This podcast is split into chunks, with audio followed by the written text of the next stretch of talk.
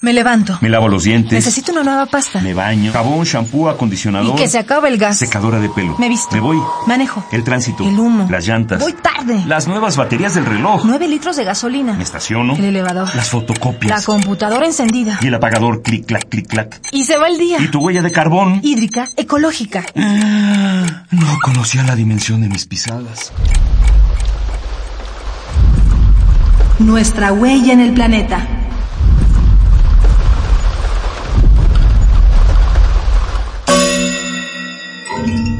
Ambiente y cultura alimentaria. Seguridad alimentaria.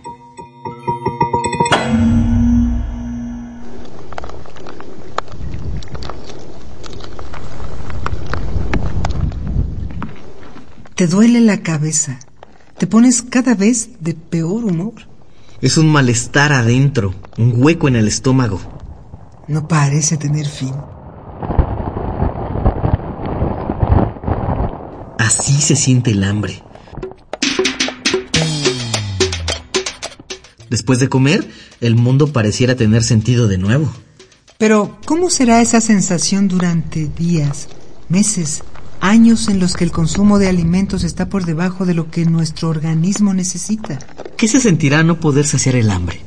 Tener solamente tantito alimento, a veces para olvidarla un poco.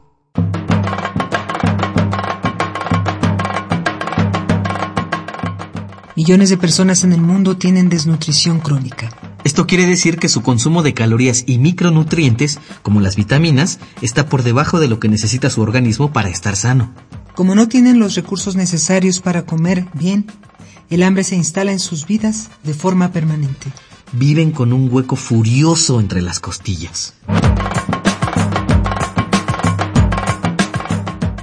Las hambrunas han sido un problema con el que se han enfrentado todas las civilizaciones en todas las épocas. Han ocurrido por plagas, escasez de agua, mal clima y muchas otras adversidades naturales. Sin embargo, hoy en día se produce suficiente comida en el mundo para alimentar a toda la población del planeta. Y entonces, ¿cómo es eso de que seguimos viviendo hambrunas? ¿Por qué hay personas desnutridas? ¿Por qué la comida no nos llega a todos?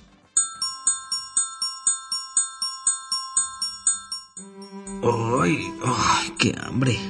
Durante la Cumbre Mundial de Alimentación celebrada en Roma en 1996, se estableció el derecho de todas las personas a tener acceso a alimentos sanos y nutritivos para una alimentación apropiada. Así como el derecho fundamental de toda persona a no padecer hambre. Y en lugar de estar mejor, pareciera que cada vez tenemos menos que comer.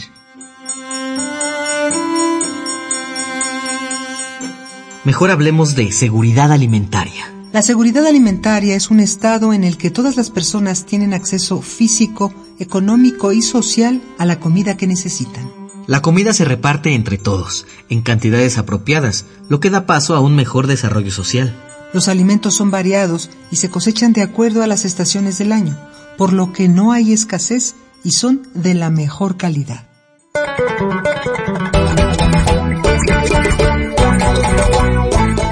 Para que la seguridad alimentaria exista, todavía se necesitan varias cosas. De entrada, que los recursos se repartan de manera equitativa y que no se desperdicien. Para que en el futuro no se nos acaben. La seguridad alimentaria es otro derecho humano que necesita de todos nosotros. Ayudemos a construir sustentabilidad ambiental, social y económica. ¿O qué? ¿De plano nos quedamos hambrientos?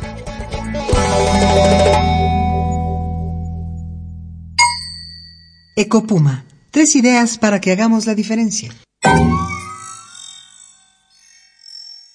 Evita el desperdicio de alimentos haciendo un menú y una lista de ingredientes antes de ir al mercado.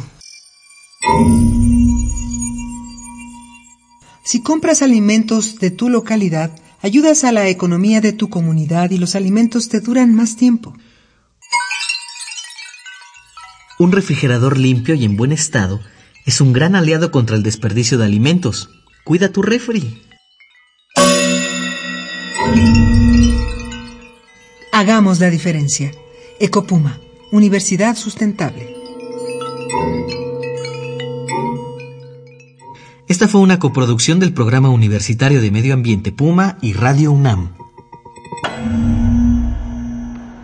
Huella de carbono, hídrica, ecológica, Huella humana. pasos inmediatos, nocivos. Indelebles. Estamos a tiempo de cambiar nuestra ruta. ¿Cuál es la dimensión de tus pisadas? Nuestra huella en el planeta.